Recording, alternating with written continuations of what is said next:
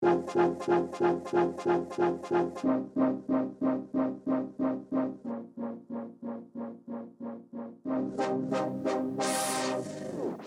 à tous et bienvenue sur ce nouvel épisode du podcast Solibox. Un podcast destiné à tous ceux et celles qui rêvent de devenir leur propre patron, mais aussi aux entrepreneurs indépendants multipassionnés à la recherche d'inspiration et d'ondes positives. Je vous présente une nouvelle interview avec le fondateur de Make You Learn. Valentin Futo partage son expérience en tant qu'entrepreneur et fondateur. Enjoy!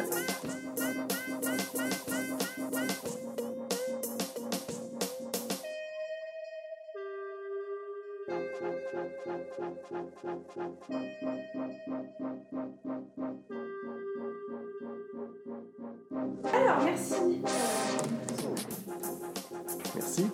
Parce que tu es très occupé en ce moment. Euh, donc, tu as créé Make il y a 3 ans maintenant, 4 ans Un petit peu moins, deux ans et demi. 2 ans et demi Juillet 2014. Juillet 2014, ok. Et avant ça, qu'est-ce que tu faisais? Avant ça, j'ai été étudiant. Donc j'ai été étudiant à l'EDEC, qui est une grande école de commerce du Nord. Que j'ai fini mon parcours euh, d'études à l'EDEC en, mai 2013. Avec euh, plutôt un parcours orienté dans l'audiovisuel. C'était le secteur vers lequel je m'orientais. J'ai eu plusieurs expériences euh, dans le monde de la télé. jusqu'à me rendre compte qu'il fallait que je m'en éloigne le plus vite possible si je voulais tenir à ma santé mentale. Non, c'est un milieu qui me correspondait pas du tout. Je suis pas, c'est pas très agréable de le dire comme ça, mais, euh, mais c'est un milieu qui me correspondait pas du tout. Euh, néanmoins, c'est vrai que la production de contenu m'intéressait, et donc quand je suis revenu à l'EDEC pour ma dernière année d'études en 2012-2013, je me suis dit, je suis quand même pas mauvais pour créer du contenu. J'avais créé deux sites d'infos, des web TV qui marchaient bien, enfin c'était sympa. Et puis ça me plaisait. Alors je me disais, bon maintenant il faut que je monte un business. Comment est-ce que je peux monter un business qui... euh, euh, un business basé sur du contenu, qui soit intéressant pour les gens qui regardent et utile à mes clients, donc ceux qui payent.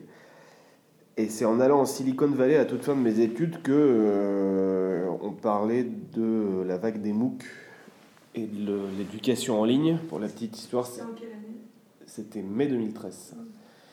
Petite histoire, j'y suis retourné euh, sept mois plus tard, en janvier 2014, et plus personne n'en parlait. C'est un truc assez rigolo.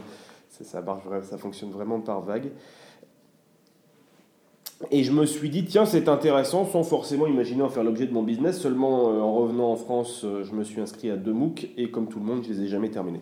Je dis comme tout le monde parce qu'en fait, les stades de complétion des MOOC, on est. bon, ça augmente, hein, mais on est entre 2 et 15% pour les meilleurs des inscrits d'un MOOC qui vont jusqu'au bout et qui complètent le MOOC jusqu'à être certifiés. Et c'était mon cas. J'ai jamais eu le courage, d'aller jusqu'au bout euh, pour une raison simple, c'est que je m'ennuyais profondément. Euh, concrètement, on voyait des vidéos de 20 minutes, une demi-heure euh, de type qui nous parlaient sans forcément être très bons d'ailleurs. Euh, et je me suis dit, tiens, mais il y a un vrai truc à travailler parce que j'entends partout que la révolution euh, du e-learning, de la formation en ligne, de l'éducation en ligne va passer par les MOOC parce qu'on utilise les principes du web euh, collaboratif et qu'on utilise des nouveaux formats et qu'on utilise une temporalité. Enfin bon, il y a plein d'éléments qui font qu'un MOOC était censé fonctionner. Et, en voyant ça, je me suis dit, oui, mais on peut mettre toutes les caractéristiques qu'on veut, une date de début, une date de fin, des outils collaboratifs, euh, des vidéos, euh, des, objets interactifs, des quiz. Euh, in fine, si le contenu n'est pas bon, ça sert à rien. Donc il y a un vrai travail à faire sur le contenu. Et par le contenu, j'entends être capable de scénariser un cours ou une formation qui habituellement se fait proprement en présentiel. Euh, en présentiel, j'entends en amphi dans le cadre d'un cours, euh, en salle euh, dans une formation professionnelle, seulement en l'adaptant au code et aux usages du web. C'est-à-dire quand on sait que le, le- temps moyen d'attention sur YouTube c'est 1 minute 40, on est obligé de le restructurer autrement et d'essayer de créer du lien avec sa cible, c'est-à-dire avec la personne qui regarde derrière. Donc voilà, c'est un peu le- le- c'est un peu comme ça que j'ai eu l'idée et j'ai tâtonné, j'ai pas mal travaillé avec des écoles dans un premier temps. Euh, beaucoup plus avec des entreprises maintenant, je travaille même quasiment plus avec des écoles, euh, pour monter des formations en ligne qui soient les plus percutantes et qui en fait participent à la transformation de mes clients et à l'objectif stratégique de, de, transformation de mes clients. Alors en fait, euh, on va dire que ton business est né de ta propre expérience. Ouais. mais avec des MOOC, enfin, ce que tu fais aujourd'hui n'a rien à voir avec les MOOC que tu avais fait auparavant. Pas du tout. Et à vrai dire, à proprement parler, des MOOC, j'en ai jamais construit. Pourquoi pas des MOOC? Parce que je n'étais pas le premier à avoir l'idée déjà. J'ai euh, plus d'un concurrent qui est largement spécialisé dans, le, dans les MOOC et euh, qui font ça très bien. voilà, ils maîtrisent, ils maîtrisent le format, ils l'ont fait évoluer, ils ont réussi à le faire adapter à un environnement corporate. Moi, c'est pas un format qui me convient en fait assez curieusement. Ça reste trop lourd, trop engageant et est trop classique dans son contenu. En fait, moi, quand j'analyse, déjà, je ne fais que du contenu spécifique pour des entreprises. Je n'ai pas de bibliothèque de contenu que je vais distribuer à un client ou à un autre. Euh, c'est assez rigolo, euh, pour faire un tout petit peu de technique, il y a une, étude de la Harvard Business Review sortie au mois d'octobre qui dit, euh, qui est assez catégorique, ce qui change, c'est pas, pas habituel, euh, et qui dit, après euh, étude euh, des différences de comportement auprès de cadres américains avant, après et avant une formation, en fait, on se rend compte qu'il n'y a pas de différence. Pour une raison simple. C'est pas que ça n'apporte rien, c'est pas vrai. Non, non, non, ils se sont instruits, ils se sont parfois divertis, en tout cas ça les a aérés. Seulement le lien entre ce qu'ils vivent au jour le jour et le contenu qu'on leur a apporté ou partagé dans le meilleur des cas, n'est pas fait. Donc en fait, ils reviennent dans leur vie quotidienne au travail, dans leur train-train quotidien, et puis finalement, euh, les bonnes pratiques, entre guillemets, ou les théories, ou les, éléments qu'on leur a euh, partagés, mais en fait, ils vont pas faire le lien, donc ils vont pas l'utiliser pour améliorer leur gestion, leur management, leur travail dans la vie quotidienne. Et euh, donc la conclusion de la Harvard Business Review est un peu catégorique en disant aujourd'hui on a 500, en s'appuyant sur cette étude, le marché de la formation professionnelle aux États-Unis 500 milliards de dollars. Euh, c'est quand même le quart du PIB de la France, euh, c'est très important. Euh, et on n'est pas sûr que ça contribue d'une manière ou d'une autre à la, à, la, croissance ou à la productivité du pays. Quoi. Et en fait, c'est une vraie question, c'est-à-dire que c'est pour ça, c'est à ce titre-là que nous, on fait que du spécifique. On ne va pas apporter un contenu qui, qui, qui, qui, peut être très bien par ailleurs, mais qui serait plus de l'information ou de l'éducation, qui n'est pas de la formation proprement parler, au sens où ça participe pas à la transformation de l'entreprise. Euh, donc en fait, nous, on a toujours un cahier des charges en trois lignes où on cherche à comprendre quel enjeu ça doit nourrir.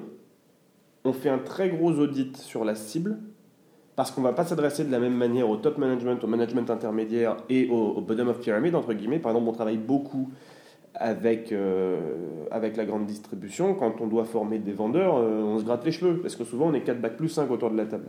on se dit, mais mince, ces types-là, ils ne sont pas comme nous. Et comment est-ce qu'on va faire pour les former proprement? Et c'est pour ça. Et donc une fois qu'on a fait ça et qu'on adapte le contenu, donc cible, stratégie, cible, contenu, pardon, qui sont les trois lignes de notre cahier des charges, euh, ben, on est capable en fait de, de, prototyper, de tester et de réitérer le process à plusieurs reprises et de façon très rapide. Grossièrement, on produit un prototype par semaine. Euh, pour euh, justement être certain qu'au moment où on déploie, ça fonctionne. Et on va tester auprès du comité pédagogique, auprès de la cible, euh, pour s'assurer que, que, ça fonctionne et repérer ce qui fonctionne, ce qui ne fonctionne pas, de façon à être certain que ce soit parfaitement adapté à ce dont ils ont besoin et qu'en fait ça les fasse progresser. C'est super. Ce qui est étonnant, par contre, c'est qu'il me semble qu'il y a effectivement une grosse demande. Pour le coup, ça faire un an que j'ai pas fait de prospection. Donc, alors. C'est j'ai bon, j'ai mis, c'est venu d'un coup. J'ai travaillé pour, hein, j'ai quand même semé pendant, ça fait encore une fois, ça fait deux ans et demi que la boîte est créée. Il y a eu un an d'incubation avant euh, à la pleine image et à l'EDEC. Donc la pleine image, c'est un, écosystème, un cluster d'entreprises dans la métropole lilloise spécialisé euh, dans le monde de l'image et, de la création du contenu. Euh, donc il y a beaucoup de boîtes de jeux vidéo, de boîtes de prod audiovisuel. c'est hyper, c'est hyper sympa. Euh, donc j'ai été incubé là-bas pendant un an, ce qui m'a quand même permis de tester. Euh, je veux dire, ça fait trois ans et demi que je sème des graines de façon à ce que euh, ça arrive. Et ça arrive. Donc c'est un truc formidable. C'est-à-dire qu'il y a des partenaires qui m'amènent du, qui, du, business. Et puis on a une image de marque qui commence à se connaître. Ça ne devient plus rare que d'être recommandé par plus d'un partenaire, ce qui est là est, super. Donc, et en plus, on a une bonne réputation. Euh, on commence à avoir une bonne réputation et la qualité de nos productions commence à être repérée. Donc c'est un truc formidable. Enfin, il y a vraiment un cercle vertueux qui se met en place. C'était prévu. C'est bon que ça se réalise. Et donc là, ce sont des bons problèmes. ah, euh, donc là, tu es focalisé sur vraiment le privé. Est-ce que tu te vois à l'avenir, justement, tourner un peu plus vers le public, où il y a, je pense, hein, je pense que tu partages cet avis, il y a un besoin, justement, euh, par rapport à ces, technologies, l'adaptation des universités et des écoles, euh, comme nous, on a pu connaître notamment. Parce que toi-même, tu as dit que le monde que tu avais essayé n'était pas forcément très attractif et qui ne correspondait pas à l'attention qu'un jeune peut avoir aujourd'hui avec YouTube euh, et les nouveautés Bon, alors il faut faire attention avec le jeune, parce que le jeune, en l'occurrence. Euh... Enfin, future génération, nouvelle génération. Ouais, mais je suis pas si certain que les demandes soient si différentes d'une génération à l'autre. Enfin, je veux ah dire, ouais, il y a plusieurs. Euh, il y a une conviction marketing qui consiste à penser que euh, génération Z, génération Y, génération X sont des gens différents. c'est rigolo d'un point de vue marketing. Euh, il y a quand même des études managériales et sociologiques plus sérieuses qui montrent qu'en fait, euh, il n'y a pas vraiment de différence, ni en termes de perception, ni en termes d'attente. Donc ça, je suis un peu, et moi je le vois, c'est-à-dire que, euh, moi je le vois, c'est-à-dire que quand on crée du contenu adapté à une forme de population, en fait, les réactions sont très diverses et il n'est pas rare que ce soit les plus jeunes qui bloquent, parce que parce qu'ils n'ont pas envie d'apprendre, parce que, enfin voilà, mais que ce soit un plus jeune, mais encore une fois, je ne fais pas de généralité, c'est vraiment dépendant, et je ne parviens pas à faire des généralités. Donc euh, ça, c'est quand même un truc, euh, je suis très, euh, je suis très sceptique, et je ne l'utilise pas comme tel. Bon, maintenant, moi, si tu veux, alors le public, on va pas parler public, on va parler du monde de l'enseignement supérieur. Dans le monde de l'enseignement supérieur, est-ce qu'il y a un besoin? Je ne sais pas. Euh, je pense que vis-à-vis du digital, aujourd'hui, il n'y a pas beaucoup d'établissements qui ont réussi à, trouver un enjeu stratégique autour du digital. C'est-à-dire que, oui, ils se lancent dans des MOOC, et puis après, ils se rendent compte que c'est très cher. Et puis après, ils se rendent compte que le retour sur investissement est relativement faible. Je vais faire un petit détour sur le business model euh, euh, des MOOC. En passant par l'histoire de Canal+. Canal+, c'était un, projet qui est né en 1984 en France et qui coûtait assez cher. Quand on voulait s'abonner, c'était 120 francs euh, par mois à l'époque. Et donc, André Rousselet, Pierre Lescure, les fondateurs, ils se sont dit dès le début, bon, bah, puisque c'est assez cher, on va viser les, euh, on va viser les, les, les, les zones euh, entre guillemets aisées, donc les centres-villes. Et puis les gens qui aiment plutôt bien la culture et le cinéma, vu que l'offre est essentiellement centrée autour de cinéma. Puis les six premiers mois, c'est un échec patent. C'est-à-dire il n'y a personne qui s'abonne, il y a même des gens qui se désabonnent. Seulement, ils repèrent quoi? Ils repèrent que les plus gros foyers d'abonnement et les foyers d'abonnement les plus enthousiastes, c'est où? C'est euh, dans les campagnes, auprès des ouvriers, des employés et des agriculteurs. Pourquoi? Parce qu'en fait, 120 francs par mois, en plus de tout le reste, c'est effectivement cher. Par contre, 120 francs par mois à la place de 4 places de cinéma par mois quand on obtient 20 films et qu'on n'a pas à se déplacer, qu'on n'a pas à louer une nounou pour regarder les gamins, qu'on n'a pas à faire 50 bornes aller-retour pour aller au Cinoche, et puis qu'on n'a pas à payer plusieurs fois 4 places de cinéma quand on veut y aller une fois par semaine, et bien tout d'un coup, ça devenait intéressant. Et en fait, ils ont transformé la contrainte en opportunité à partir du moment où ils ont changé de cible et ils sont passés à une cible qui n'était pas eux, en fait. Et, et, je pense que le problème des MOOC aujourd'hui, et ce pourquoi il n'y a pas de business model, c'est ça. C'est quand, en fait, quand on regarde le public des MOOC, c'est des hommes très éduqués euh, et qui, pour beaucoup, travaillent. C'est-à-dire concrètement, on fait quoi? On apporte de l'éducation à des gens qui ont déjà de l'éducation. Comme Canal+, au départ, apportait du cinéma à ceux qui avaient déjà du cinéma. Donc en fait, il y a une vraie problématique, autour du business model des MOOC. Et comme les écoles n'y ont pas forcément réfléchi, qu'elles ont pris la vague des MOOC comme un phénomène dans lequel il fallait s'inscrire, des fois que ça fonctionne, euh, bah, c'est globalement un, échec. Et en fait, je pense que la réflexion autour de, euh, la stratégie digitale, en tout cas la réflexion stratégique autour des enjeux digitaux pour l'enseignement supérieur, Aujourd'hui, elle n'existe pas trop et je ne sais même pas si elle a lieu d'exister. C'est-à-dire, en vrai, une université, c'est un lieu de savoir, une grande école, c'est un lieu de savoir, oui, c'est aussi et surtout un lieu de socialisation, c'est aussi et surtout un lieu de construction de soi. Il ne faut pas oublier que quand on rentre dans une université ou dans une école, on y passe toutes nos années de jeune adulte. Ce qui est quand même la période post-puberté où on se construit le plus. Donc, je veux dire, ça va plus loin que simplement la transmission des savoirs, ce à quoi se limitent les outils digitaux aujourd'hui. Ce pourquoi on crée toujours des campus aussi importants, des trucs aussi, des, trucs physiques aussi importants, c'est peut-être que ça a plus de sens curieusement que le digital. Donc je suis très euh, et je dis pas que le digital ne servirait à rien, mais quand même je pense qu'il y a une, vraie réflexion à avoir euh, sur les, sur les enjeux du digital et notamment voilà un à qui on l'adresse et deux euh, ça correspond à quel modèle de développement pour nous quoi. Et toi tu vois comment justement dans 10 ans par rapport à Make Est-ce que tu vois un gros changement, euh, notamment par rapport aux technologies que tu utilises, qui doivent changer euh, hyper souvent? Bon, la partie techno, maintenant, ce que je vois, moi, euh, d'ici 10 ans, c'est qu'il va y avoir un vrai travail à faire. Et je le vois dans mon métier, c'est-à-dire qu'il va y avoir un. Aujourd'hui, aujourd'hui, construire un module de e-learning, c'est très compliqué. Et je veux dire, je vois. c'est marrant, j'en parlais avec une trentaine de directeurs formation hier il y a un moment où euh, ce que Make-You-Learn et mes concurrents hein, euh, sont capables de, leur apporter, c'est pas seulement du temps passé, c'est-à-dire c'est pas parce que eux n'ont pas le temps de les écrire et de les produire qu'ils vont nous prendre, mais il y a aussi un effet miroir, c'est-à-dire qu'il y a quand même un impact relationnel à l'origine entre pardon, à l'origine entre et son client. Euh, qui va faire que euh, le, le, contenu sera de bonne qualité, parce que l'effet miroir qu'on apporte sera, sera, assez puissant. Et ça, c'est un truc humain, et ça, c'est un truc, je ne sais pas encore comment une techno va arriver à un niveau de granularité, de précision et d'intelligence artificielle suffisamment fin pour arriver à produire des contenus satisfaisants. Mais techniquement, je pense que s'il y a de l'avenir, aujourd'hui concrètement, on a toutes les technos dont on a besoin pour diffuser du contenu, des trucs très propres, très clean, euh, qui marchent vachement bien. Euh, maintenant, euh, pour la production de contenu, la création de contenu, aller chercher les enjeux humains derrière, je pense qu'il y a un vrai enjeu. Moi, par exemple, c'est une des perspectives de développement de Makeulon. C'est comment est-ce qu'on arrive technologiquement à produire quelque chose qui permette d'automatiser la création des, de contenu de façon hyper satisfaisante. Euh, et ça fait rentrer plein de choses. Ça fait rentrer des sciences cognitives, ça fait rentrer de l'intelligence artificielle, ça fait rentrer de la tech évidemment.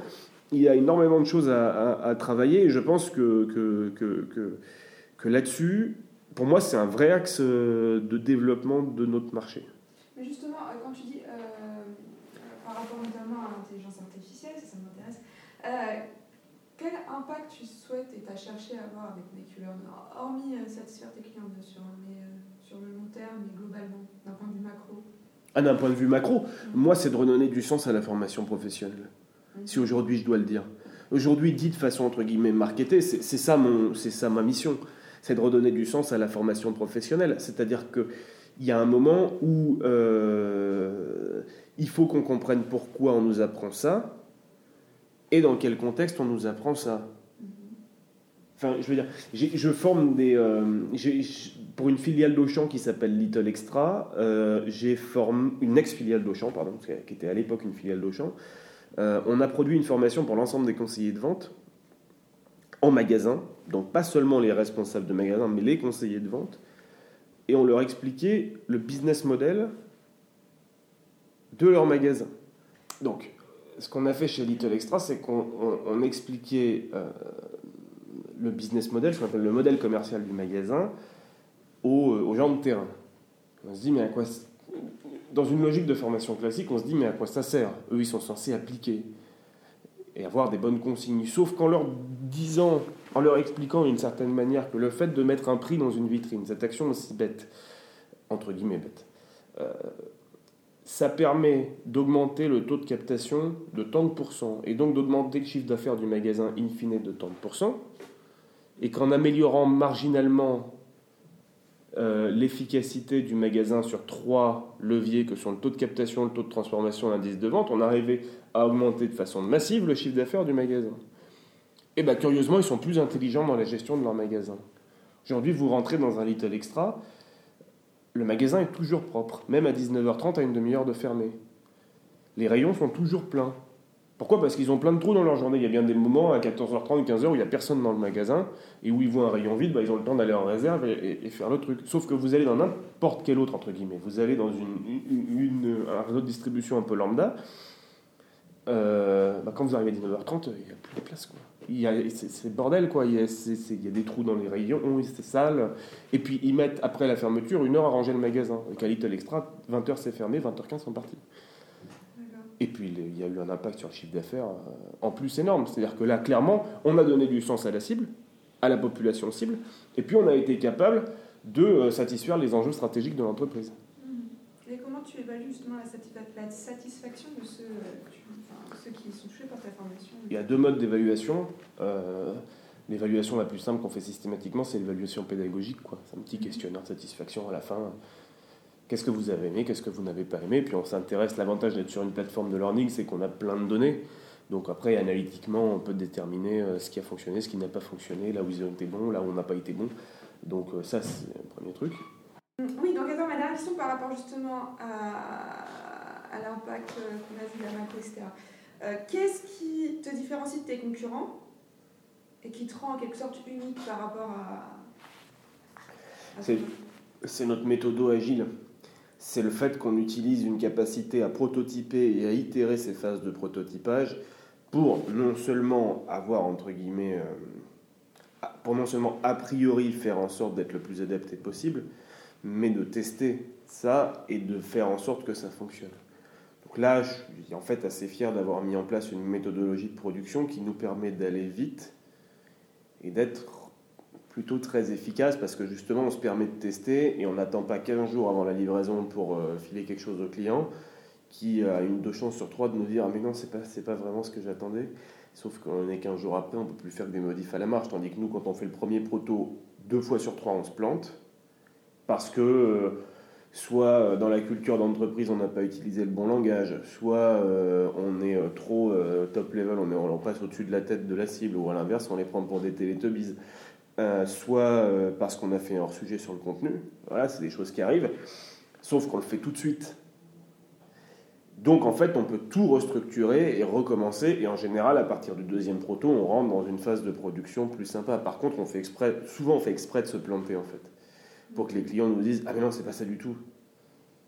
Ah bon mais pourquoi c'est pas ça? Et là on leur pose la question. Et comme on est, disons euh, trois semaines, quatre semaines, un mois avant la livraison, enfin, ou six semaines dans le cas de grandes grande formations avec 8-10 modules, et ben en fait, ils n'ont pas peur de se livrer et de se dire bon, bah, c'est pas grave de se planter maintenant.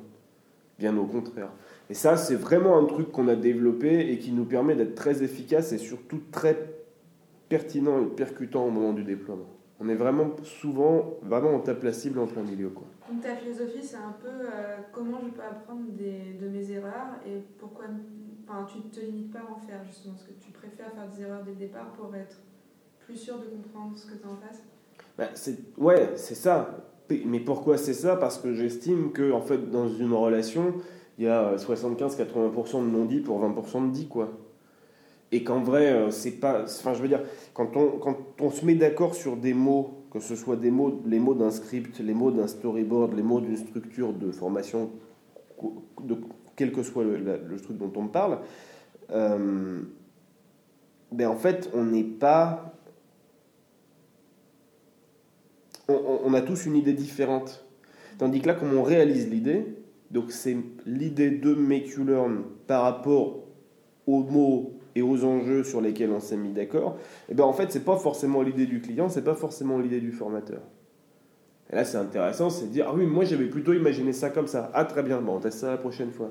Ok, donc c'est ces échanges pendant le processus, plutôt qu'attendre la dernière minute, qui permettent en fait d'augmenter la communication et la clarté du projet. Ah bah, parce qu'en fait, tu te rends compte que le cahier des charges n'est pas suffisant. Et puis, et puis d'être beaucoup plus efficace. Bah, en fait, on essaie d'avoir le cahier des charges le plus light possible. Comme j'ai dit, on a un cahier des charges en trois lignes. Euh, enjeu, cible, contenu. Euh, si, ouais, on estime que, et puis en plus, ça nous permet d'être beaucoup plus efficace, c'est-à-dire que derrière, on va construire un prototype, donc c'est un truc qui esthétiquement, il va manquer plein de choses pour que ce soit vraiment clean et que ça ait de la gueule et que ce soit déployable. Simplement, on a la valeur pédagogique à l'intérieur. Donc ça nous permet de nous centrer grossièrement sur ce qui se passe et, euh, et de ne pas avoir les boules de tout reprendre à zéro si jamais on s'est planté. En fait, concrètement, c'est quoi? C'est que euh, en, design thinking, on dit toujours, euh, habituellement dans l'industrie, pour modéliser une voiture, on va faire une maquette qui roule pas. Et eh ben en design thinking, on va plutôt commencer par une planche avec quatre trous. Puis après, on va ajouter un volant pour voir si ça apporte quelque chose. Et puis après, on va ajouter des trucs. Et à la fin, on a une bagnole. Simplement, on commence par la valeur. La valeur d'une voiture, ça sert à quoi? Ça sert à se déplacer plus vite qu'à pied. Euh, bah, un module de formation, c'est pareil. Euh, est-ce qu'il y a un énorme, euh, je dirais pas échec, mais disons justement depuis, on va dire, deux ans et demi, trois ans, à un moment donné, quelque chose qui, qui, a été une période très dure, et qu'est-ce que tu en as appris Est-ce que ça permis de rebondir le, tout début, c'était dur parce que j'ai eu du mal à trouver mon positionnement. Mhm. Et puis, euh, j'ai eu du mal à trouver mon positionnement au sens où il fallait aligner ce que j'avais envie de faire avec euh, les envies du marché. Et euh, la difficulté, c'est ou de présenter trop ce qu'on a envie de faire, auquel cas on ne rencontre l'envie de personne, ou d'essayer de se décentrer et d'aller artificiellement vers les envies du marché, ce qui ne fonctionne pas du tout parce qu'on est dans le dit et que les 80% de non-dit disent non. Donc c'est ça qui fait que ça ne marche pas. Euh, donc il y a un vrai travail, c'est vraiment du fine-tuning à faire. C'est pour le coup, moi c'est pareil, ça a été de laisser erreur. J'ai fait beaucoup de prospection, j'ai vu beaucoup de gens euh, pour voir ce qui marchait, ce qui ne marchait pas, et, pour in fine trouver, trouver quelque chose qui fonctionne.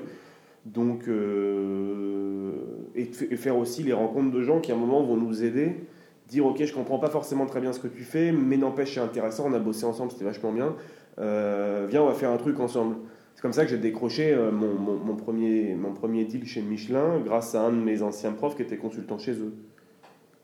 Voilà on a monté un module tous les deux ensemble. Il a dit ah ouais c'est vachement bien ce que tu fais. J'aime bien la façon dont on travaille c'est pas c'est vachement bien ce que tu fais j'aime bien la façon dont on travaille ensemble. Moi je bosse pour Michelin euh, j'ai besoin de me renouveler sur certains trucs je, je t'emmène avec moi. Et donc j'ai eu mon premier deal avec Michelin comme ça. Euh, et là, ça fait rencontrer une autre réalité. Donc j'ai beaucoup appris. J'ai pu me dire, mais tiens, c'est à ça que ça peut servir. C'est à ça que... Et c'est en ça que, par exemple, j'ai vu que les MOOC étaient vraiment une niche. Une niche intéressante, mais une niche. Et que, euh, en vrai, il n'y a pas vraiment la place pour plus de 2, 3 ou 4 acteurs. Et ces acteurs-là, ils existaient déjà. Et ils étaient pertinents. Donc, et puis encore une fois, moi, les MOOC, c'est pas forcément ce que j'avais envie de faire. Je trouve ça très contraignant. Donc, ben, il a fallu trouver autre chose. Et c'est cette autre chose que j'ai avancé au fur et à mesure. Donc, les six premiers mois où concrètement tout le monde dit non, c'est très dur. C'était le brouillard, tu savais pas où t'allais. Ah ouais. Ouais. Et puis bon, je sortais d'école. Alors au début, c'est marrant parce que tous tes potes sont chômeurs. Et puis tout d'un coup, ils trouvent tous un boulot relativement bien payé. Euh, toi, tu merdes, tu as emprunté de l'argent pour vivre, tu, tu, tu, tu, tu factures des missions payées que dalle c'est pas simple.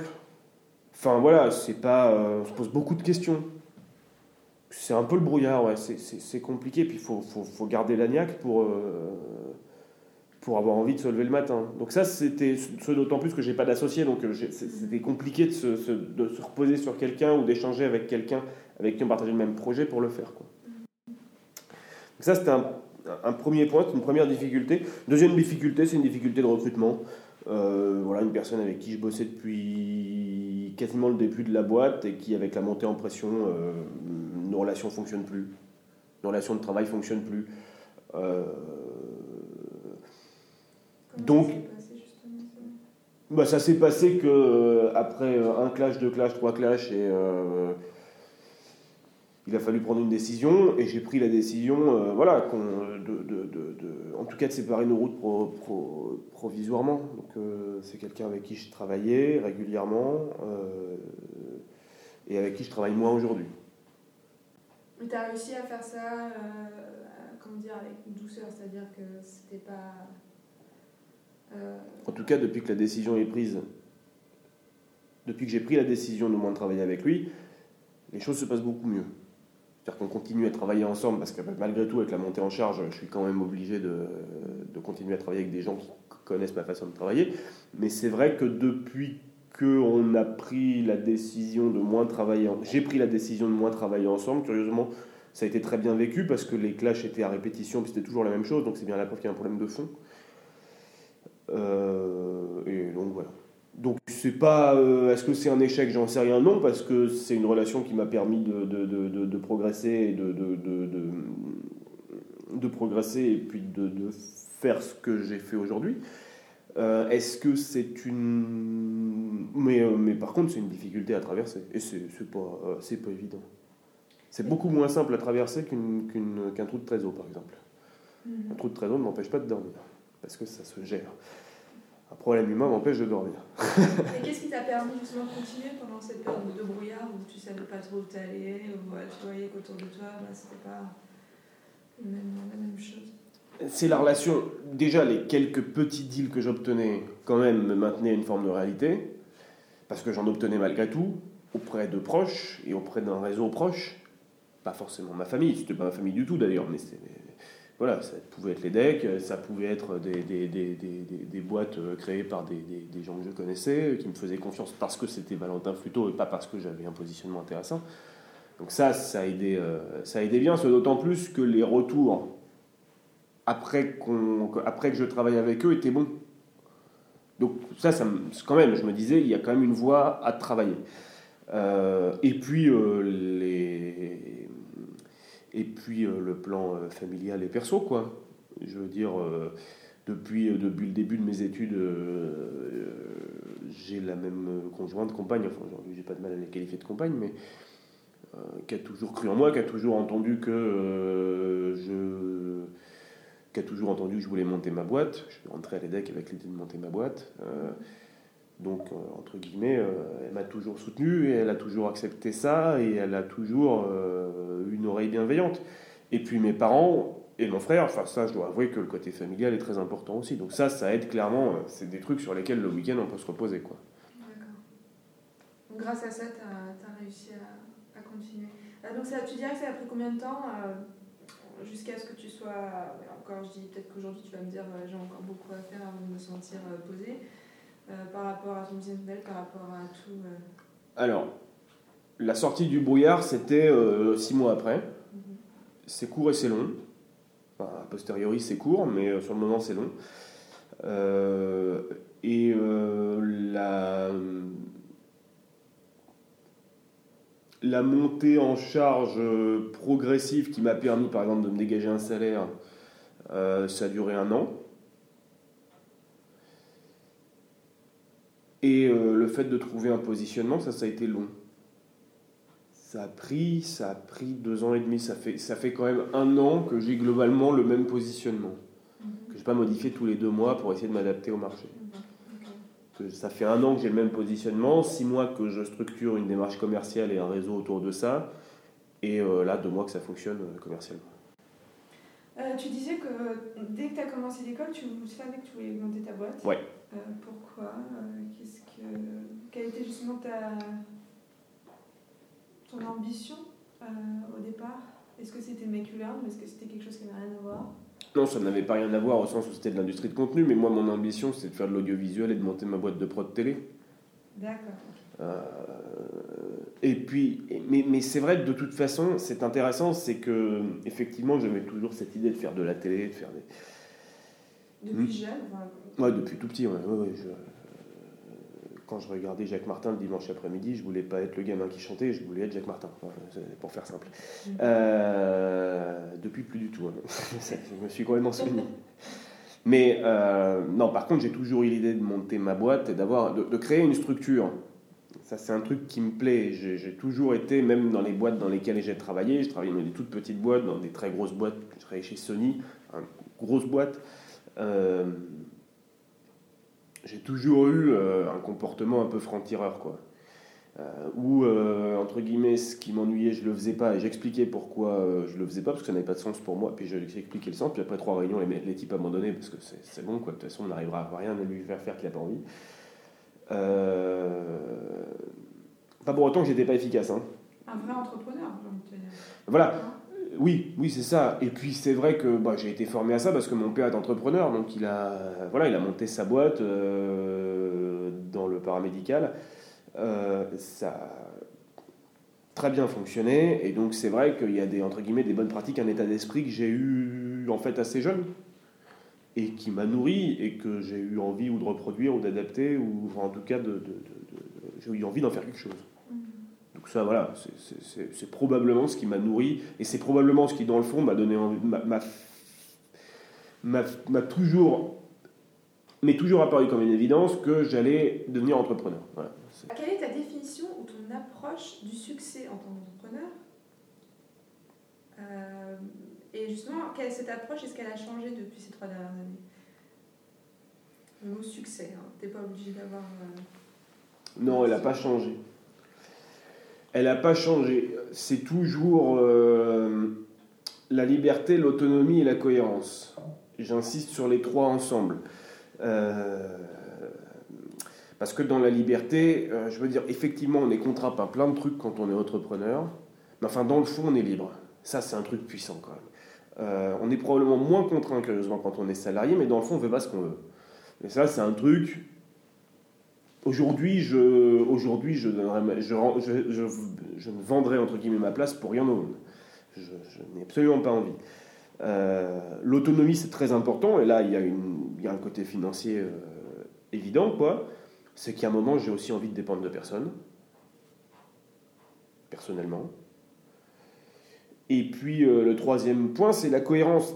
On rejoint la question du sens, c'est-à-dire qu'il y a un moment, euh, j'ai aussi envie d'être moi, de faire des choses qui me plaisent, de faire des choses qui me nourrissent et qui me permettent de m'accomplir. En fait, la résultante de tout ça, c'est l'accomplissement.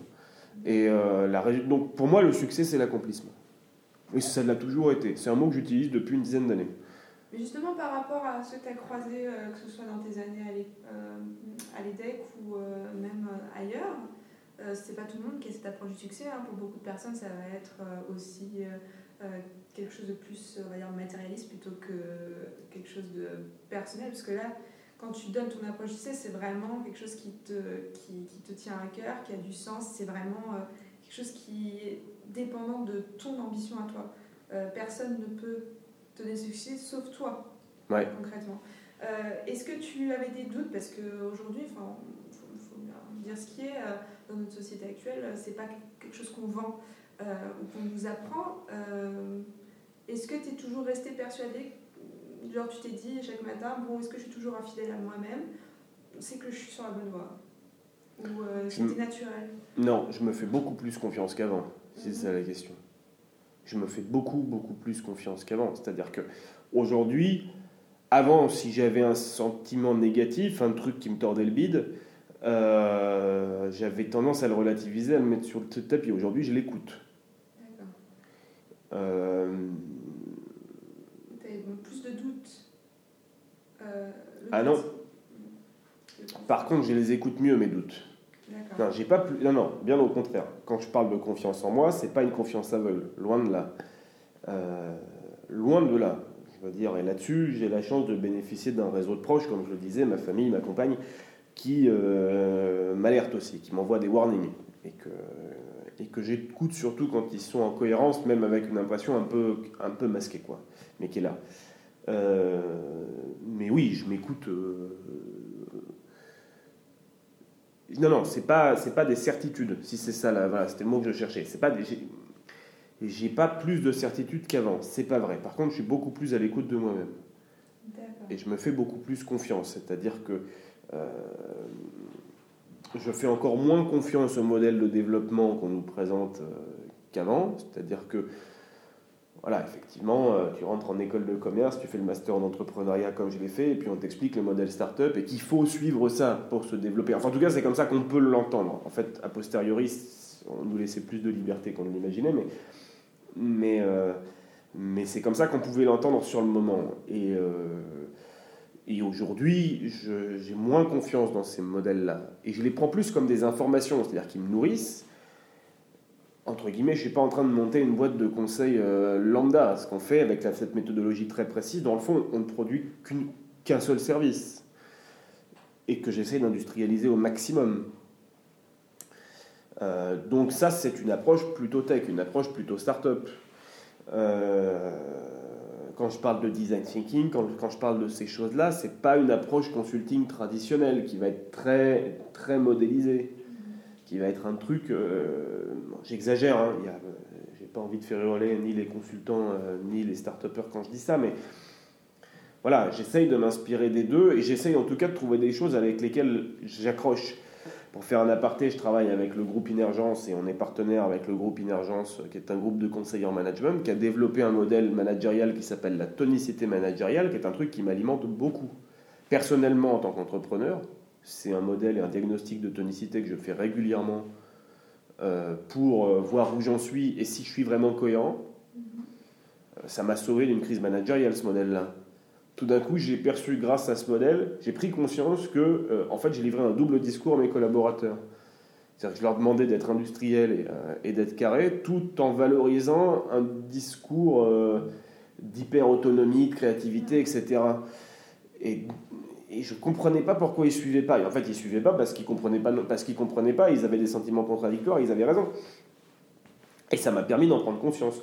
Mais par contre, c'est voilà, un modèle aussi que je vais utiliser dans mes productions pour mes clients. C'est un modèle hyper intéressant. Euh, donc, euh, donc voilà, j'essaye de me nourrir de plein de choses tout en restant fidèle à moi-même. C'est les deux. En fait, le management, c'est pas qu'une manière de gérer les gens. Le management, c'est la prise en compte.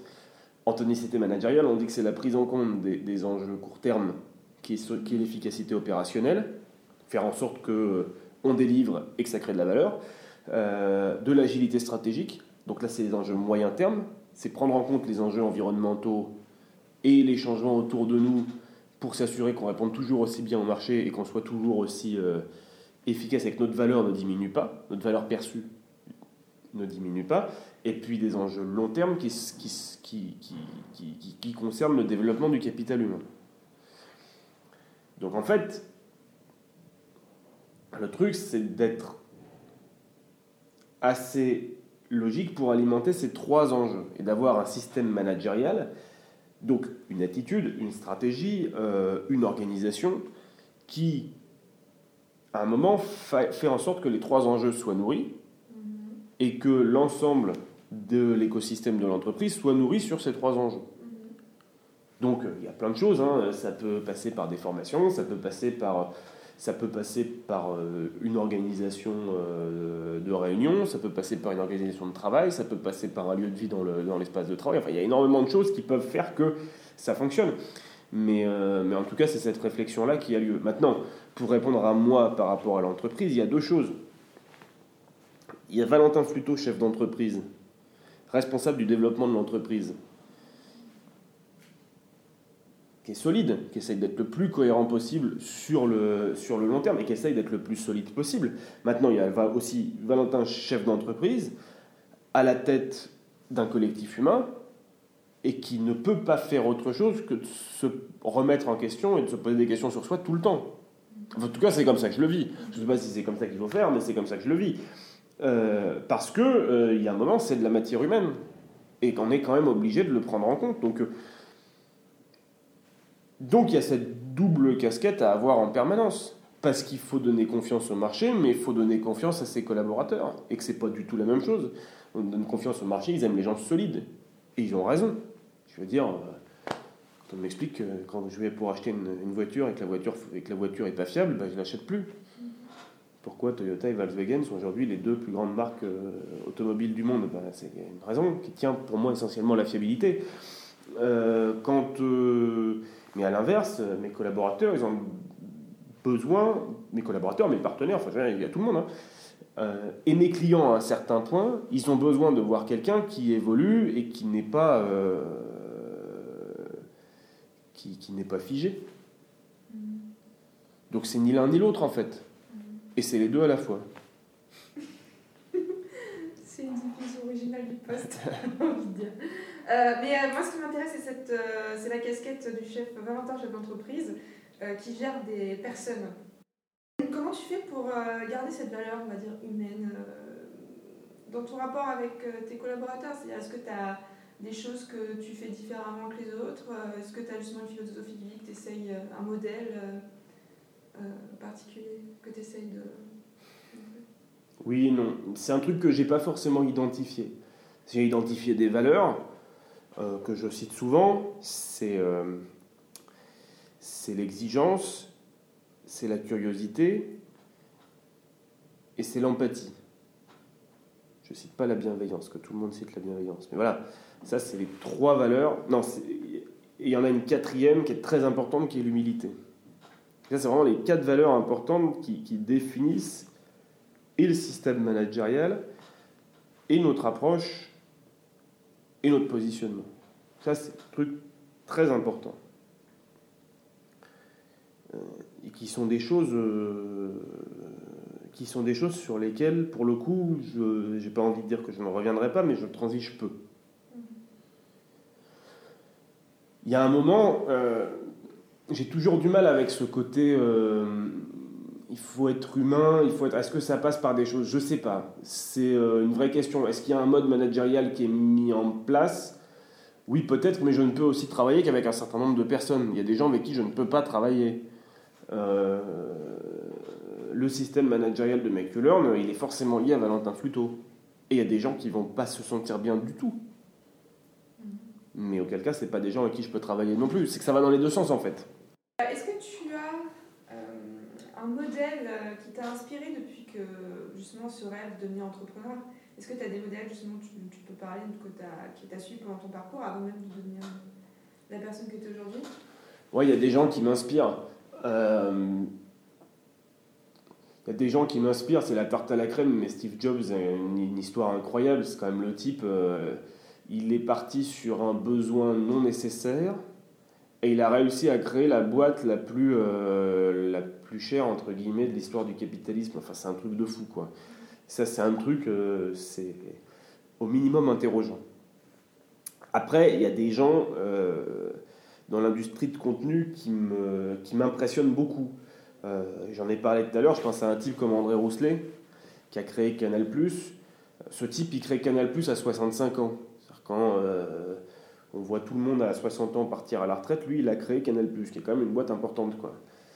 Euh, et qui a fait confiance à plein de gens et qui a réussi à créer un environnement de travail et une image de marque et une relation avec ses clients un truc incroyable, quoi, en laissant à la fois une liberté tout en donnant le cap. C'est un modèle de leader euh, très puissant pour moi. C'est un type qui m'inspire beaucoup. J'ai lu ses mémoires, c'est un type qui est mort il y a, il y a, 7-8 mois, euh, à 92 ou 13 ans. Ses mémoires sont incroyables, quoi. C'est un truc à lire. Euh, il a eu plusieurs vies en une. Il a été directeur de cabinet de Mitterrand. C'est lui qui a financé les campagnes de Mitterrand. Il a été, euh, il a été député. Il a créé la compagnie de taxi G7. C'est comme ça qu'il a, c'est comme ça en fait qu'il a créé, euh, qui, s'est enrichi. Canal entre guillemets, il a, il a jamais eu, euh, jamais eu de capital. Enfin, il a jamais été majoritaire. c'est un projet qu'il a dirigé plus ou moins à la demande de Mitterrand. Mais, mais, que pour autant il a réussi à faire émerger et à développer de façon extraordinaire, et justement pas politique. c'est la synthèse parfaite pour moi d'un entrepreneur à la française. C'est un type cultivé, intelligent et qui pour autant euh, sait, euh, développer les choses à l'américaine. quoi. À l'américaine au sens où il est efficace, stratégique et aligné. Il ne cherche pas à gérer euh, plein de choses en même temps. Il est aligné entre sa stratégie, son système de management et ses actions, quand je dis c'est, ses actions de sa boîte au quotidien. donc ça a fait un système surpuissant, quoi. En alignant ce qu'est la force française, cette espèce de rationalité dialectique permanente qui, qui, qui, forme quand même parmi les gens les plus intelligents du monde. J'ai pas trop de doute là-dessus. Enfin, je veux dire, il suffit de voir la proportion de Français en Silicon Valley, c'est énorme, quoi. Je crois que c'est la troisième communauté linguistique en Silicon Valley, euh, très largement surreprésentée par rapport au reste de la Californie et au reste des États-Unis. Donc il y a quand même un truc. Euh, et de l'autre côté, ce, ce, ce, cette entrepreneuriat à qui est d'une efficacité redoutable. Une dernière question, parce qu'on a déjà pris beaucoup de temps. Euh, quel est le pire conseil que tu aies reçu?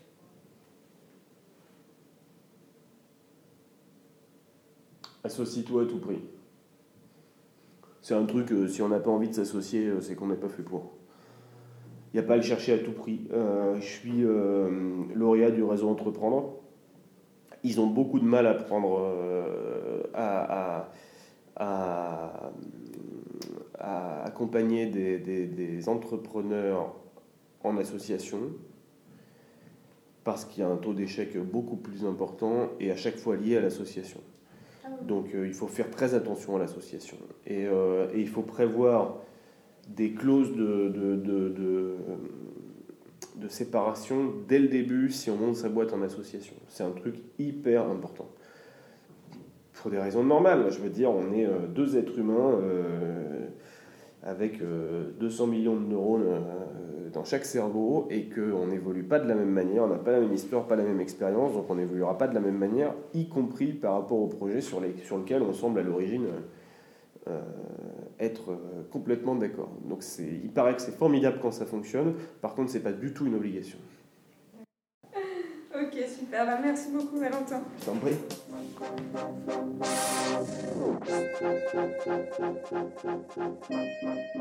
C'était Valentin Fluto de Make You Learn.